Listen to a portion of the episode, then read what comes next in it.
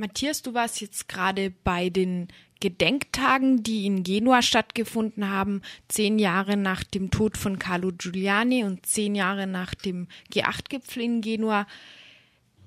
Gab es da wieder Polizeigewalt diesmal? Polizeigewalt in dem Sinne nicht, aber die Polizei war überall präsent. Das war auch sehr unangenehm. Das war vor allen Dingen unangenehm für diejenigen, die das erste Mal wieder in Genua waren und nach ihren krassen Erfahrungen mit den italienischen Bullen natürlich auch besorgt waren, ob das jetzt irgendwie halbwegs glatt über die Bühne ging.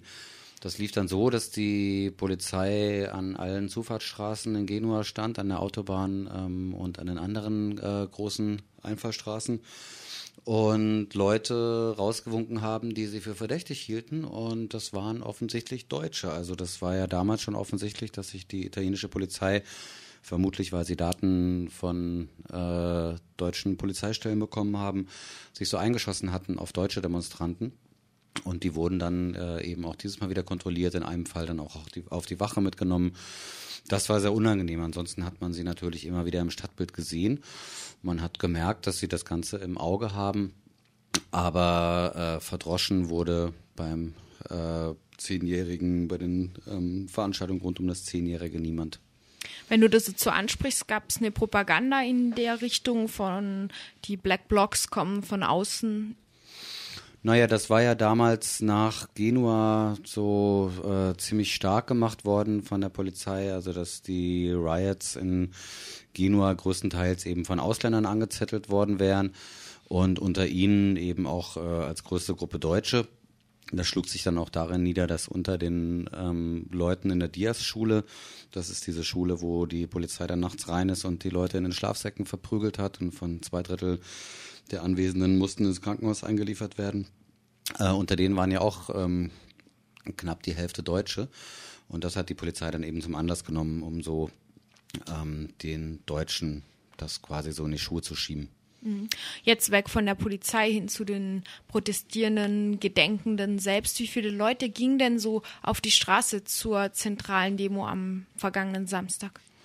Es gab verschiedene Veranstaltungen. Das Ganze nannte sich äh, äh, wieder Genua Social Forum. Es gab viele inhaltliche Veranstaltungen und da drin eingebettet waren auch verschiedene andere Veranstaltungen, die sowieso regelmäßig stattfinden. Regelmäßig stattfindet das Gedenken an Carlo auf der Piazza Alimonda. Das ist da, wo Carlo Giuliani erschossen wurde. Ähm, dieses Mal ein Gedenkstein niedergelegt wurde. Da waren einige hundert Leute, mehrere Stunden lang. Da stand eine Bühne, äh, auf der es viele Redebeiträge und Programm gegeben hat. Und normalerweise führt am 20. Juli immer eine Demonstration zur Piazza Alimonda. Das ist dieses Mal verschoben worden, weil man davon ausging, dass die Demonstration, Demonstration größer wird, wurde sie dann auf den Samstag verlegt, den Samstag nach dem 20. Juli. Und da kamen dann tatsächlich 30.000 Leute. Das war sehr eindrucksvoll. Es war eine sehr große Demonstration. Es hat von denen, die wir da gefragt hatten, wie viele wohl kommen werden, auch niemand erwartet. Wir auch nicht. Und waren dann durchaus positiv überrascht. Wer waren denn so die Organisatoren von diesen Veranstaltungen? Die Organisatoren von diesem äh, Gesamtprogramm waren Gruppen, die auch damals teilweise das Genua Social Forum äh, getragen haben. Natürlich längst nicht in dem Ausmaß. Also, soweit ich informiert bin, ist das damalige Social Forum von 800 Gruppen getragen gewesen. So viel werden es dieses Mal wohl nicht gewesen sein.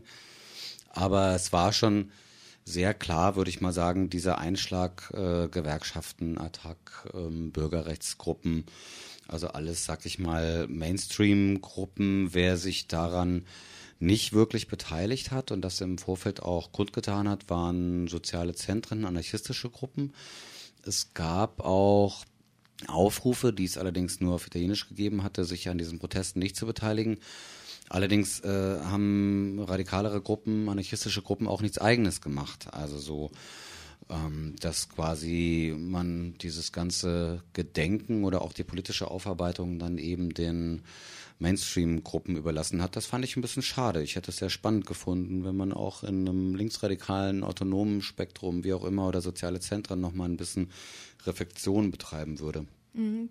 Zumal gerade die radikaleren Gruppen äh, mit einigen ihrer Mitglieder gerade noch immer die Folgen von Genua zu spüren bekommen. Noch nicht alle Prozesse sind vorbei. Kannst du da was zum aktuellen Stand sagen? Ja, es hat ja nach Genua 2001 etliche Ermittlungsverfahren gegeben. Einige sind eingestellt worden, zum Beispiel gegen die Leute in der Diaz-Schule. Den wollten die Bullen ja auch einiges anhängen. Eingestellt sind auch die Verfahren gegen die sogenannte Volkstheaterkarawane. Das waren Leute aus äh, größtenteils aus Österreich, die zusammen hingefahren sind. Nicht eingestellt sind äh, Verfahrenskomplexe ähm, gegen die Bullen. Das sind zwei. Das ist einmal wegen dieser eben genannten Diaz-Schule und einmal wegen der Polizeikaserne Bolsonaro, wo viele Leute aus der Diaz-Schule hingebracht wurden, aber eben auch sonst Leute auf der Straße verhaftet wurden. Also diese in diesen Fällen sind viele Polizeibeamte verurteilt worden ähm, in zweiter Instanz. Äh, wie alle anderen noch offenen Verfahren geht, gehen aber auch die Verfahren gegen die Bullen in die dritte Instanz. Also alles, was gerade in Genua noch verhandelt wird, wird man noch in der dritten Instanz vor dem sogenannten Kassationsgericht wiedersehen. Das werden kurze Verfahren werden. Da werden Beweise nicht nochmal neu erhoben, sondern nur neu bewertet. Und man muss aber sagen, dass die verurteilten Bullen wahrscheinlich, äh, also die teilweise auch zu Knast verurteilt wurden, niemals ihre Haftstrafe werden antreten müssen. Entweder ist die Sache verjährt ähm, äh, oder ist sozusagen, äh, wird anderweitig verrechnet. Also kein Polizist wird vermutlich irgendwelche negativen Folgen äh, zu befürchten haben. Die haben sie auch bisher nicht zu befürchten gehabt. Also keiner ist äh, versetzt worden, jedenfalls nicht im negativen Sinne, wenn dann sind sie befördert worden. Anders sieht es aus bei denjenigen, die am Rande der Proteste äh, festgenommen wurden und ein Ermittlungsverfahren bekamen. Es dreht sich dabei um 25 Leute aus Italien, von denen mindestens zehn nach Willen der Staatsanwaltschaft in den Knast gehen und zwar mit äh, erheblichen Aussichten, ähm, also mit krassen Aussichten, nämlich bis zu 15 Jahre. Und äh, das, in der zweiten Instanz ist das sogar noch höher gegangen. Es gibt jetzt erstmal auch keine Annahme, dass das Kassationsgericht das irgendwie zurücknehmen würde.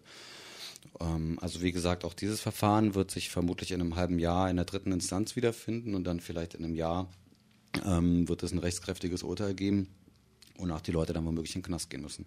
Mhm. Das alles zusammen ist ja auch eine traumatische Erfahrung. Wie hast du denn jetzt die Reste der globalisierungskritischen Bewegung jetzt in diesen Tagen in Italien wahrgenommen? Ist sie noch lebendig? Wie schätzt du sie ein? Naja, ich gehöre auch sowieso nicht zu denen, die sagen, dass die globalisierungskritische Bewegung tot ist. Also viele messen ja die Bewegung quasi an den Gipfeln. Mhm. Und wenn man sich die Zahlen anschaut, dann kann natürlich Genua nur als Höhepunkt gewertet werden. 300.000 waren auf der Straße. Ich möchte das aber noch mal ein bisschen relativieren. Also wenn in Italien Gewerkschaften mobilisieren, dann kommen auch mal eine halbe Million oder eine Million Leute auf die Straße. So viele waren es aber nicht mal äh, in Italien, wo auch die Gewerkschaften mobilisiert haben.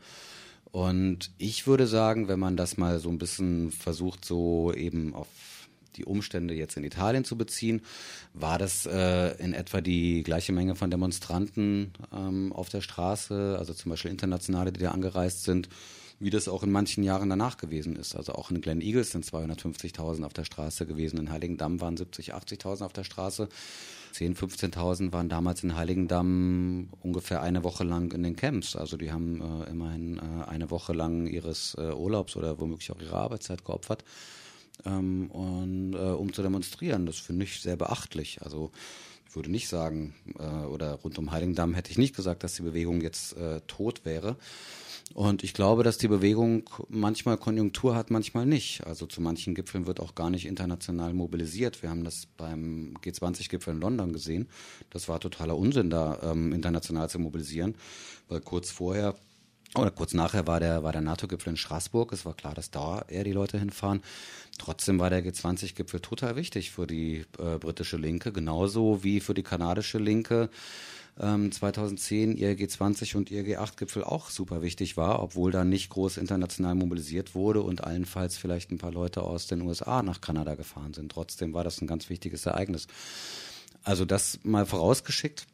Und ansonsten habe ich das Gefühl, dass die italienische Linke sich gerade wieder so ein bisschen berappelt. Also so die Großwetterlage steht ja auch ähm, sehr ungünstig für Berlusconi. Und ich glaube, dass die Linke das auch dankbar sozusagen ähm, aufgenommen hat, dass es diese Demonstration in Genua gegeben hat und dann auch so ein bisschen diese Brücke, glaube ich, gebaut hat von einer ehemals sehr starken linken Bewegung also italienischen äh, linken Bewegung, äh, die über die zehn Jahre bis auf den Nullpunkt oder vielleicht sogar darunter abgenommen hat. Also die Linke ist ja komplett zerschlagen worden. Ähm, also sich da wieder konstituiert. Das war eigentlich ganz interessant zu sehen.